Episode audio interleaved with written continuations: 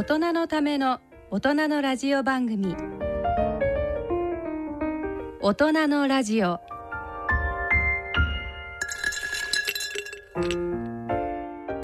ご機嫌いかがですか？坪田和夫です。こんにちは。西澤邦弘です。こんにちは久保田恵里です。この時間はご機嫌をテーマにお送りしています。はい。えっ、と11月になりまして、ねなんか坪田先生は最近哲学におねまああの読書の秋ですからね。はい。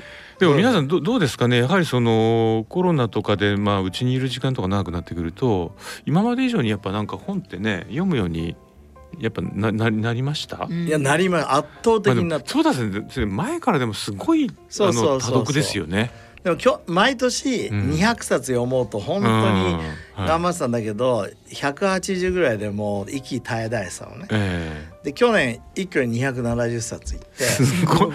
今年もこのままや来て250冊ぐらい読めてっやっぱり時間がある。日本語の本だけじゃなくて？そうですね。あの英語の本も読む。一日一冊くらい読んでるってことじゃないですか？そこまではいかないけど、うん最近あの読んだ中ではあのスティーブン・ピンカーってハーバードの哲学者が書いた「人類の暴力史。うん」バイオレンスの話。これ面白かった。だってまず質問ね。うん。A ちゃんと西田さんさ今さすごいテロリズム多いじゃん。うん。それから殺し合ってたりとかさ。うん。あの突然なんかクーデターが起きてさ。うん。20世紀はテロリズムの時代って言われてる。うん。またはうんその人類なんていうのあのナチスみたいにうん。もう殺戮の時代って言われてる。うん。人類は20世紀って何人これ何人殺したか20世紀。20世紀は20殺世紀で戮の時代。でもなんか二三千万人ぐらいってその気がするけど、それが言ってる。と思う。ううん。ん、えじゃあそう思う。もこれね10億人ぐらい殺してるんですよ。それはえ？あれなんですかね？あの本当にあの戦争みたいなものとかそういうそういう戦内闘行為で、乱とか？っていうか大量虐殺ってやつああうん大量虐殺でそのぐらい殺してる。だから戦争になってなくても国内で。まあ5億人から17億人ぐらいって言われてるんだけど、うんそうすると次質問。じゃあ20世紀は大量殺戮の時代でしたかっていう質問。じゃあきっと違うんだ。もっとな。うんん違う違うこれがすごいだから我々はイメージ的に人類は今なんかそういう大量兵器とか持っちゃったしどんどん殺戮してるように見えるけど、うん実は歴史の中で最も殺人を犯さなくなった時代がやってきたっていう本なんだこれ。ああなるほど。うんいやーもう驚きました。うんあのね例えばね狩猟民族の時にどのぐらいその殺人があったかってさ、うん。どうやって調べるんだと思う？あのこう頭蓋骨。そうなの？頭蓋骨とかの人類学的に調べますよね。そうどのぐらい、えー陥没してるかとかそうやって殺されてるかっていうとね、うん一番低いところで3%で、うん。一番多いと40%なんだって。こうこのこうやって塚みたいのが出てくるじゃん。うん。すごくない？でどんどんどんどんそれを歴史をずっと辿って彼は行くわけそのの前農耕時代農耕時代それから国家時代、うん。で彼の仮説はなんか僕たちのイメージでは国家というものがいけないんだみたいに思ってるけど実はうん。国家ができてからそういう殺人率がすごい下がったっう。つまりリヴァイアさんですよね。そうですうね、ん。そうなのよ。なるほどね。っていうなんかもこれも歴史観だけど、うん。やっぱあの熱い本読まない限り自分はそうなんか文明はいいけどな原子爆弾起こしたいなとか、そう思ってたけど、うん。なんか今すんげえポジティブで、うん。超ご機嫌な歴史観に。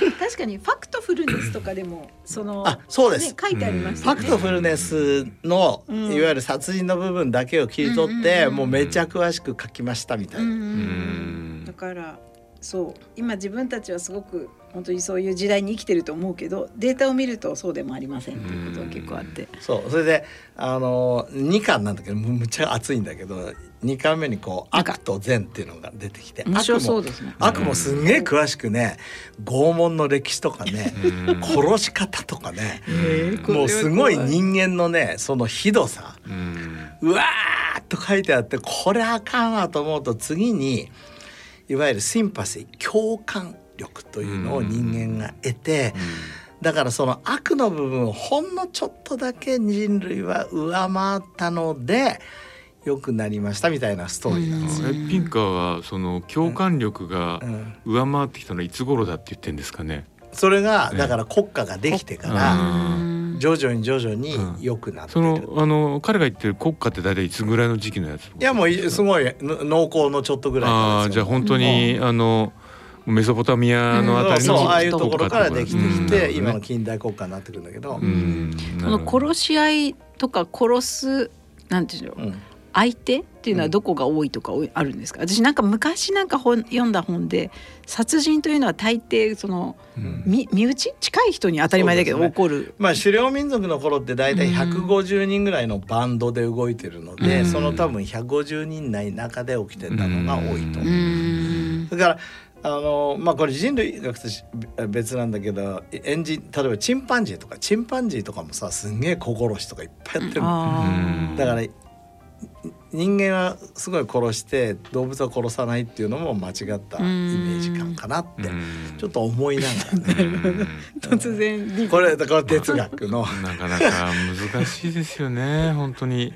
あと最う近ん。やっぱりあの自分の中でホットなのはマルクス・ガブリエルこの人も面白いですね。フランスの哲学者で。うん。まあ本当にだから哲学ですよね。いや最近そう思ってる。あうん。のなぜ世界は存在しないのかっていう本ね。はい。本当そん存在してんだろうと思いながら。怒りながら読んだんだけど最後に「あそうですね。世界は存在しません」って思う。えなんで存在しだないんですか？から彼の彼の考えははい。す世界っていうのは一つこう全部をあの包括することだとみんな思ってるでしょ。うん包括する一つのものがあると思ってるでしょ。その世界の中には宇宙も入ってると思ってるでしょ。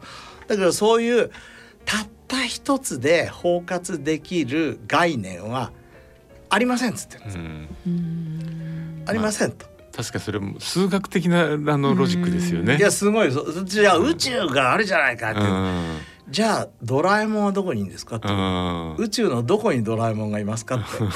言うといないじゃん。うん。ということはさ違うんだよ。違った世界が。だから違ったマルティプルな世界が何個も重なってるのが今の世界とは言わないんだけど。なんだろう、うん。存在。うんうん。まあでもなんかわかるんだけどあの実感できないですよね。っていうかさあの余裕ないとこれ読めないよ。そうですね。そんなもんどうでもいいわ。と。にかく今日美味しいワインを飲みたいと。かいや本当なんかゲーデルの不完全性定理みでもたいな。ね彼素晴らしいこと あのね一つところどころにいい言葉があってね、ええ私は快楽主義者ですっていうの。ええ？快楽主義者ですってはいはいはい。私は美味しいワインを飲みますっていう、うんそして私は同じようにうん。良い哲学書を楽しみますえそれとそのマルチプルな世界観が。あ違うんだけどえその中でやっぱり自分の立ち位置っていうのはちゃんと言ってて、ええ。か俺快楽主義者って言われるだけでもうそれで信用しちゃうとこあるからさ。でワインが好きですって言われたらそれで信用しちゃう。でワインを好きなのと同じように自分は良い哲学書を読むことを快楽と感じてますっていうこの、この感覚僕おしゃれだなとなるほどね。まあでもだからこそなんかこう世界が多元的なものだってことを感じる力があると。そうですね。そういうとことつながってるっていうことですよね。ね。結局彼彼の中ではね。それからもう一つ面白いこと言ってるのは倫理経済学って言って、うん。そのなんていうのかなその倫理倫理的であることとお金をめ儲かることをちゃんと一致させた世界がこれから勝っていくだろうっていうすごい面白いこと考えうん。るだからまあ彼ねなんかね GAFA の倫理アドバイザーやってんだよ。なるほど。それでだから GAFAが何かやるとするじゃん。その時にそれが倫理的かどうかをおアドバイスするんだって。でなんでそんなことやってるかっていうと倫理的でないと最終的には潰されると思ううん。で倫理的であれば利益にもなるっていう概念なの。でそれか彼の概念をガーファが買ってるんだよ。ガガガブリエルさんが。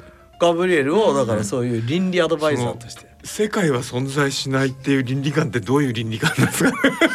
え先生それはマルティプルな存在というのは例えば私たち今日ここで今喋っていて、うん。これはリアルにあるじゃないですか。自分の周りだけがあるっていうようなことなんですか？リアルなんだけど、うん。あの俺もさ哲学者じゃないから完全に理解してないけど エリちゃんっていう存在はエリちゃんのこの肉体的に今見えているあなたではないですっていう概念なんだよ。あー。うんまあ それこれはいやだってこれはだってお茶ではないみたいな。だってもしここのエリちゃんが今エリちゃんでこの物質がエリちゃんだとしたら1ヶ月あ2ヶ月前1ヶ月前、うん。このレコーディングした時にいたエリちゃんはエリちゃんじゃなくなっちゃうっていう概念あこの物質と違うんだから。あーまあまあねまあでもそしたらその、のもう1分後も違うみたいな。そうそういうことですよね。そうそう、うん。1分後も違う。うん。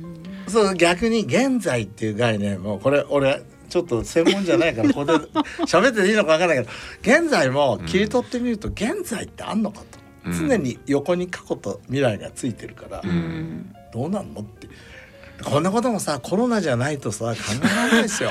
でまああれですよねそのてい常に新しく点在してるっていうのは、まあ、救いにはなりますよね。ただまあいやお前は繋がってないからって言われると今度がっかりする人もいるだろうから そのこうねいいいいとこ取りするのがいい感じですねきっとね。うん繋がってるけど、ろんなもう本当に発想の自由のもとにうん。すごく自分の信念を持って書いてるからあの面白かった。うんなるほど。ということでオープニングは坪田先生の本2冊哲学書道 ディープなオープニングになりましたがはい。はい。それでは大人のラジオを進めてまいります。はい。大人のための大人のラジオ。この番組は各社の提供でお送りします。人生100年時代。100年の人生をどのように生きていますか？大きくなったらケーキ屋さんになりたい。結婚しても今の仕事が好きだから続けたい。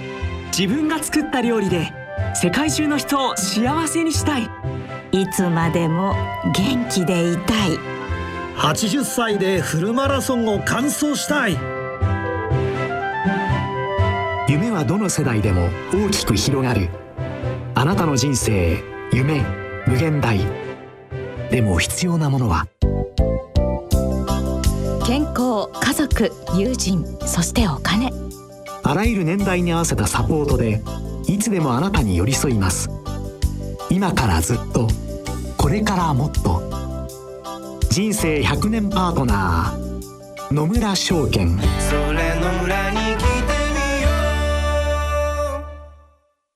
大人のラジオでは健康医学のコーナーです。このコーナーではユニークな医学論文などをご紹介しています。はい。今日はなんか西澤さんがあそうそうなんかね、はい。本当あのさっきあの僕読書の秋の話でい。やここのとこちょっと発酵食関係の本をよく読んでそうだ。たってまあ歴史の本とかね。歴史の。本っておっしゃそれでそれで結構、まあなぜかというとそのちょっとそういうこう発酵のプロを目指す方向けに僕は発酵のプロじゃないですけどどういうそのエビデンスがあるのかみたいなのをどう整理するしてどういうふうに見るかみたいなのをちょっとみんなでやりましょうっていう授業をねやらせていただいたんです、うん。あの一日。さっきさ、ええ。その発酵の話ちょっとね、はい。あのしてた時に人類が食べ物を、ええ。その体の中じゃなくて外で消化するのに発酵と火だって火ですね。いうそのその視点すごい面白かったんだけど。い。やでもねこれはだから、うん。あの非常にだからいや結構基本的なその人類の進化の、うん。その食との関わりのところでは絶対出てくる、うん。あの話ですよね。で、うん。結構火火の方を突っ込んでってる人たちと、うん。発酵を突っ込んでってる人たち、うん。で、まあ、火はある意味こうその、まあ、ものをもう完全に科学的に、ねまあ、その物理的に変化させちゃうじゃないですか。うん。うんでも発酵は本当にその生き物がうん。やる行為で、ううん。でここがねそのちゃんとこうあのあの論文なんか書く先生の中にはこうあのこのそこのところをですね「The Extended Microbiome」っていう概念でうん。研究してる人たちがいるんです。ううんん。つまり結局その火火とか発酵がない時代はうんローなもの生のものをガブガブ食べて、うん。でそしてすごいその消化にエネルギーがかかってそう。それ僕も消化のサイエンスであの勉強したんだけど、うん。それエネルギーだけじゃなくて時間がかかるんですよ。うん。ね。そうだから、ですよね。う牛なんかもすごいなんていうのずっと寝てたりするじゃん。ええ。あれなんでかって結局消化で時間かかると。えで生だとうん。肉普通だと6時間ぐらいかかるんだってね。えそうそうなんです。そうするとねうん。食べて六時間そうそうすると一日のうちほとんど消化のためにエネルギーと時間を使うので、生産活動ができなくなっちゃってたんだけど人うん発酵が出てきてね。でそれがなんかほら脳の進化にそういうことです関係してるって話があって。結局消化にエネルギーいっぱい使ってて、うん。脳にエネルギーがいかないっていう状態をそれによってこうクリアにできたわけですよね。じゃあ発酵食品っていうのもそれとともにあったならば、うん。その火を使うことによってもちろんなんかそういうなんていうの虫とか、うん。それをはい。ねそういうものを殺すっていう作用と、うん。あとこう柔らかくして食べやすくするとか、そうあと保存性保とかね。存性とか、発酵ももちろん保存性とかから始まってるけど、うん。こう柔らかくしたり食べやすくするそういうこと機能だったってことですね。だって結局ねあの意外とみんな発酵食発酵食好きだって言うけどいやあなたは発酵機だってことはあの認識したことありますかってとこよく言うんですよ、私たちの体自体が発酵してるわけじゃないですか、うん。つまりその腸ってのは巨大な発酵してる。うん、だってほらちょ巨巨大な発酵器官で,、うん。で食べたものをその今まあ大体3 4 0兆って言われてるこの菌が食べる食べてなんか代謝物作ることが発酵活動ですよね。でそれをだからさっき坪先生おっしゃったみたいに生のもの食ってすっげえこう胃では疲れて、このち腸の中にいるやつらもなんかヘトヘトになりながらこう発酵してたのが、いやあのいやある部分これはもう外のやつらもしてくれる話だから、いやもうしあのそもそも最初にも発酵して食べやすくなったものをもらいましょう。でそのそこでこうあの作られたものの中にはビタミン類もあればあとその、えー食物あの菌が作る食物繊維的な物質みたいなのもあったり、うん。他にこう抗菌物質もあったりしてそれも取るわけですよね。でそうするとさ歴史考えたらあの火火が、まあ、あの発明されたのは50万年万年ぐらいって言われてて、でホモ・サピエンスできたの20万年前に実は火の方が先なんですよ、我々の人類より、うんうんうんうんだから人類より前の,、うん。あのもう死にちゃえため民族も火を使ってたんだけど、そうすると発酵って同じぐらい古いのか古いな古いみたいです。でどんどんどんねね。は発酵の歴史もあの前にあのどんどんどんどん遡りつつあるんですよ。そうか人類の歴史より発酵の方が古いって、うん。驚かない。勝手に発酵しちゃってるものを食べてるみたいなだってほらそれであのあのお腹壊したら腐ってた状態で、うん。壊さなかったら発酵してたって感じも、うん。なわけじゃないですか、要は。そうね、うん、そうそうそう。だからつまり我々のちゃんとこうたあの食べる共存しできる状態の発酵物が発酵であって、まあ、僕たちが食べたらえらいことになるのはあの腐敗しているって話ですからね。まあ、そういう意味であのでねちょっといろいろと調べてると例えばですねその地域でずっとあるこうあの発酵食品ありますよね。でその発酵菌とかって大体その地域の人たちの腸の中であの似た仲間がね、うん結局せあのこう生存してるらしいんですよね。でね特にねあのその生存率が高いのはあの西洋の方で、えー乳由来の例えばチーズとかああいうものを食べてる人たちってその特にこう共存率が高いらしいんですよ。アジアはねなんか途中で酵母によるあのあの例えば麹菌なんかを使ったつまりカビを使った発酵なんかもどんどんどんどん広げてきてるんで、やや多様性がこうあって追っかけにくいところあるみたいなんですけどでもやっぱりどうもその共存してる。つまりその発酵食品作ってる菌たちも日本人間の体を使ってどうもねあのい生き延びてきてるらしいですよ。確かにあのブルガリアヨーグルトってあの、ええ。ほらブルガリア地方の長寿？はいはい。食べてたらブルガリアのえ。ヨーグルトだっつって、はいはいそうです。日本で売り始めたじゃん。あの、えーメチニコフ。そうめっちゃに、え。で結局日本で売ってもあれブルガリアヨーグルト食べても日本人じゃいつかないんだよね、うん、あでもねうん。実はヨーグルトに関してはまた面白い話があって、あのちょうどですね中央アジアのあたりで、うんえーポコーンと分かれるんですけど西洋の方に行くとあの乳糖を使える風に人は進化していってるんですよ。うんうんでつまりあの生の牛乳でもお腹壊さない人たちですよね。でねこっちの日本に向かってくる左の方は乳糖不対症が多いまま、うんうん。つまり乳糖を使えるようにならないで結構そのまま生きてきちゃった人類が多くて、でこの人たちは最初の時期はですねこうあの馬のお乳から分かれてってるんで、うん。騎馬騎馬民族のあたりから。で向こうの人たちは生の牛乳を飲む騎馬民族の子孫、こっちは馬乳発酵乳。馬の発酵乳をあの食べたりそれをこうこう発酵させてお酒にしたりそっちを愛したどうも人類らしいんですよ、うんだから僕たちはどっちかというとね本来ヨーグルトには合う体を持ってるみたいなんです。本来はね。でもさ、うん。ぼ今のストーリーで僕前からあの疑問なのは、え僕たちは乳糖不対称なんだけど、はい。赤ちゃんの時は違うんですよ、えうんそうですね。赤ちゃんの時はちゃんとおっぱい飲んで。そうそうそうそう。で途中で消えんだだよ。このうん。途中で消えるっていう特質はなんで俺たちはこれ得たんだろうって、うん、だからおそらく最初の時母期だけ、うん、そうだからそんなにいつまでも飲んでるもんじゃないっていうことだったのまあかもなかったしれないですよね。のかもしれないしね、うん、ヨーグルトといえば僕最近ハマってんのが豆乳ヨーグルト。ああはいはいはい。飲んだことあります？うん、ないです。いやわ私もあれ意外とねだからあの、ん豆乳もはあの発酵できる乳酸菌見つけるのが意外と大変だったりするんそうですよね。そうそうそうそう豆乳が発酵して豆乳からよ、うん。そうそうそう。作ったヨーグルトっていうのがあって、うん。それだと僕特になんかいい感じ。そうかそうか。ああまあ植物由来なわけそうですそうですそうです。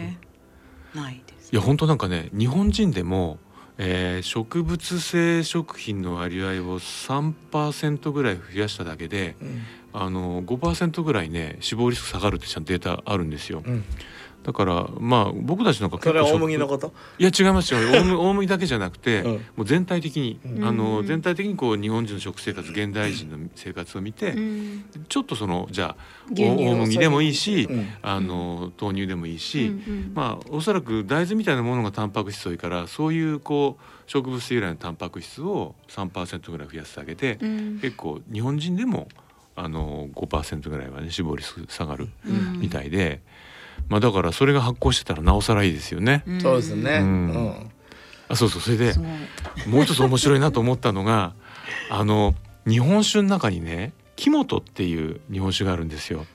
でこの種類はあの普通あの麹とかをでこうはあの作るじゃないですか。乳酸菌も使ってあのこうお酒を作る種類なんですけどこれ名前がねまるでお酒みたいな名前の乳酸菌なんですけどラクトバシルスサケイって言うんですよ。もうささ酒っていう名前なんですけどこの菌が最近ねこの中にすごく免疫刺激力が強いのがいるっていうのが分かってきてあの医薬基盤検とかやってるんですけどね、でそのあのなんですかね LPS みたいなのあの腸の中でできると意外と炎症を起こす物質なんですけどこういうねこういう食品が作るといい刺激を与えてくれるらしいんですね。うん。そういうのをこう作り出す。でそれで、えー例えばこうその木本にから見つかった L サケイで、えーを取るとあのえ IgA がちゃんとこう増えてくる、免疫グロブリン今話題のうん。増えてくるみたいなのがあるんですけど、うんそれをこう L サケイ面白い名前だなと思ってたら次におって思ったのが鼻の中にあの感染を防いでくれる常在菌がいると。でそれがその L サケイ。お酒作ってる菌と日本酒のその美味しいお酒に作ってくれる菌とお花花の中でなんかねこうピュッてあの棒みたいなの伸ばして足場作ってるらしいんですよ。でそいつらが結構その入ってきた菌をやっつけてくれる。でもなんかあなたの鼻からできたお酒っていうとあんまりねマーケティングで意味あるかでもだってほらに人人類の一番さあの最初のお酒って唾でを入れて発酵させるわけじゃないですか。うんうんだから意外といやさっきの話で、そうだね、うん。確かに、だから共存してんですよそこら辺にいる。だからあなたのうん。何かがお酒になって、うん。そうそうそうまたそう戻ってくる。戻ってくるしでおそらくそのそのプッてやってる菌のいくつかはうん。自然そこら辺から入ってきてる共存菌なわけですよね。きっとね。とお酒の中にあなたはいるのかみたいな。そういう哲学なんですかね。よくわかんない。いやでもだから火火は火はなかなか共存できないじゃないですか。確かに、火火火は体の中に取り込めないけど、うん、発酵は発酵の中にはいける。うん。そう同じ食品のねあの人間をこう育てたあのツールの中でも発酵は共に生きれるっていうね。面白いですねいやだからそういう面ではやっぱりあの菌を大事にしようってことでしょ？いや本当そう思います。うん。ある意味は。ですよあれ僕言っね。たっけ？もう2年間あの石鹸使ってない話って。あなんかたまに話しされてえもうあのこうタオルとかじゃなだけじゃなくて石鹸も使わないでこう手でこうやって石鹸使わなくて、えそれでシャンプーはもう2年ぐらいかかったんだけどやっと離脱できて、えへえ。今のところ福山雅治みたいですね。あそうなの？小山正治でなんかどっかで読みましたけど。嘘だったらごめんなさいだから今今の話とか聞くと、ああ僕の皮膚とかね髪の毛のところでちゃんといやいい細菌さんがあの育ってくれてるのかなってこう思いながら、まあそうですよね。強いので洗ったらその度にね、うん。落ちちゃうわけですからね。そうそうそう。だからやってみるといいと思うんだけど誰もやらないね。ああ僕もあのこうゴシゴシやるものは使わないで手で必ず洗うんですけど私ね、もそう、ええ。その時石鹸使う、え一応。私石鹸っていうものは使ってないかもしれない、何使って？なんかねあのなんえっとあれは何なんでしょうね。シャワーオイルっていうオイルというものを使ってます。なるほど。うん、だから確かにこう毛穴の中からこうオイルを引き出したりするにはね、うん。いいって言いますよね。うん。まあ、海面活性剤がなければ、うん。うん。っていうそう言けどねうん、でもそのオイルもそれなりにはうこん。う洗った感にはなる、でも、はい。だってね そもそも人はみんなそこら辺のね外でゴロゴロしたわけですからねもともとね、そうですね。そんなに洗う必要どこにあるのかよくわかんないのは 確かに真実ですよね。坪田先生はじゃあ何？えか髪を洗ってないのはあ顔？ぜうん、お肌を洗ってないのは何年間ぐらいなんですか？2年間ぐらいじゃあ2年ものなわけです。ねすごいな。髪の毛は1年ぐらいでただ今へヘアダイはやってんのね。あとうんいし一ヶ月に1回だけはその美容院だとうんうん。洗うじゃないですか、きちんと洗って。その時だけ洗って、うん。うんまあでもこれも宇津木先生にもうシャンプーやめなさいって言われてるからあのヘアダイもやめてくださいって言われてんだけど、まあちょっと白くなっちゃったら嫌だなと思ってね。ちょっと悩んでる。なんか突然いいじゃないですか。こうぎ銀っぽいく白く。なって、急になればいいけどさ、まあ、しばらく頑張んないといけない、うん。うん。だからそれちょっとやらないかなっていう。か でもヘアダイの方が石鹸よりもなんか結構ダメージも大きいんじゃないですか。そんなこそうですとないのかな。ね。でも最近ねあのいいのができてきてうん。臭くないの。ああと僕の悩みはその歯歯磨き粉をどのぐらいの頻度で使った方がいいのかしら。でもだってこれだってさ、うん。口腔内の細菌層をすごくディスラプトするわけでしょ。うん。そうですね、でもそれもなんか一昔は結構ねそのいや使わない方がいいとか議論ああったじゃないですか、うん。最近どっちかといえば使ってた方がいいんだっていうエビデンスが多いそうそうと思いますその場合の細菌層の維持はどうなるの、おそらくそのそんなに全部はやられないんじゃないかと思うんですよ。やっぱほら、うん。あの抗生物質だってもちろんある種の菌はやられるけど完全にあの、まあ、よっぽど強いあのピロリ菌除菌するぐらいのあの三種混合みたいなああいうのやんないとそんなに全滅するわけじゃないじゃないですか。あとこうひだひだの中で残ってたりとか、あれはどうなんですか？うがいのそのあ先行液？うんどうなんでしょうね。でもまあやっぱりこう起きたすぐって一番中にこう菌がいますよね。うん。で口の場合ってそれほっとくとそのままどんどん中に入っていくじゃないですか。うん。うん。であの口腔の中の菌って結構何割か腸に定着する。で中にあののうん。大腸がんのフソフソバクテリウムとか確かあの仲間そうだったような気がするんですけど。だからまあやっぱ適度には やった方がいいんじゃないかな。まあほらは肌は外部だけど、うん。まあまあここもね口からあのお尻まではつ、あの筒で外部だとも言えるんですけどこれはねだけどまだまだコントロバーシャルだから僕たちの結論は言えない、まあわかんないですよね。まあ。これはなんかまあ生き方の問題みたいな。ここで哲学な。そう哲学。やっぱ哲学では。でも割れる話題、うん。でまあいるねそうそういうことを何やっててもまあ健康でいられればいいわけですからね。う。ん。うん、面白いですよね。そうですね、うん。まあでもそういうことを考えながらうん石鹸使うべきか使わないべきか、そうだね。そうですね。考えながらやるっていうのはいいかもうしれないん。ですよね。はい。肌と対話する。うん。オキシトシンも出ます。出ます。ということで、えー、哲学につながる健康医学のコーナーでした、もう発酵と哲学みんなそうね。みんなつながってますからもう。素晴らしいですよ。素晴らしい。はい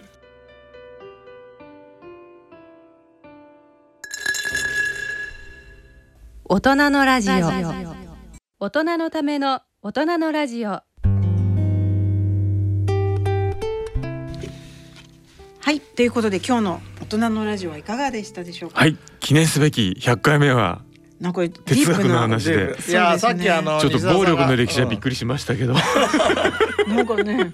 発酵と哲学って言ったけどまさにそうだなって今思いながらうね、ん。やっぱ発酵って外部のものが入ってきて、うん。反応を起こすわけです哲学もさやっぱり一人で考えてもダメだけど、やっぱりガ、マルクス・ガブリエとかさ、うん。やっぱりピンピンカーとかを読むとあなんか脳の中が発酵してる感じがしていいなと思って、うん。プラスに働けばいいな、うんうんまあ取り入れて何かが生まれるっていう。そうだね、うん。こんな感じ。でねほらあのそもそも私たちのほら免疫だって食べ物自体が異物なわけで、そういう多様な異物取り入れてそれでこう反応を起こして免疫力高めてるわけじゃないですか。やっぱ新鮮な異物を常にこう 取り入れない。頭の中にも でもその理論から言うと取り入れすぎも危険だってことですようん、対応できなくななるところまでいくと危険かもしれないです取り入れね。て出す。うん、出さないといけないそうそうオーバースペックとあの溜め込みすぎが良くないかもしれないですね。いろいろ気をつけて生活します。はい。あのねだんだんね本ってね例えば年間200冊読もうとかするじゃない。そうするとね、月間読書量症候群っていうのが入っちゃう、だから何冊読まないといけないみたいになって。そうするとこういうどんどん読みまくって、うん。今言うあのアウトプットがなくなっうちゃう、ん。だから考えないといけないなといやーでも坪田先生それだけ読んでてよくほら固有名詞とかちゃんと頭に入ってるじゃないですか。でまあ そんなことはないんだけど。ちょっと一度ね俺そのうん。それだけの数を読むこう読書術うん。坪田流読書術ってちょっと聞いてみ聞いてみたいなと思ったんですよね。あれ前言ったよね。いつもあの記録してるって。うん。あとなんか喋ってるとか、うん。自分で。うん、いやいやでもほらその、うん。ある読む速度もあるじゃないですか。なんかそれ前先生なんかうん。まなんかそういう講演会聞きに行ったりされてますよね。うんなんかこう。速読術の？そうそうそうあそれもやったよで私なんかそれで一回それご一緒したことあるんですけど、え無理無理みたいななんかもう写真みたいにこうパンパンパンパンパンと読んでこんな感じにサマライズみたえいな。なるほど。えー、みたいな。じゃああれですね。あの次はどどうやって読書をしてるかっていうそうそういうのもねあコツねコツっていうか、まあちょっと自分なりのもんだけどはい。あそれなりにいや工夫してるよ僕やっぱり、うん。いやだからねだって論文だってすごい数読んでるでしょ？うん論文も読んでるし本も読んでるしいやそれどうやって整理したりどうやってその処理してんだろうなってちょっと関心ありますんで。はい。ぜひ。だって今度ぜ経営やるんでしょ？三なんか三三元中継四元中継みたいな、もうだから先生は先生であ坪田先生だって坪田先生ではないみたいな。ねえ。やっぱあれですね。ここにいないんですね。そうですね。やられたなこれが結論だったか今日の私はここにいません あのでもあのあのしななぜ坪田和夫は存在しないのしないしないのか。私はそここにはいませんってあの歌とは違いますね。はい。どっかで聞いたなと思ってたんで。わかりました。はい、ということでそろそろお時間になりました。お相手は私久保田恵里と。西澤邦弘と。坪田和夫とでお送りしましたそれでは次回の放送まで次回はもう12月ですね。そうですはい。ねはい。さようなら。さよならさよなら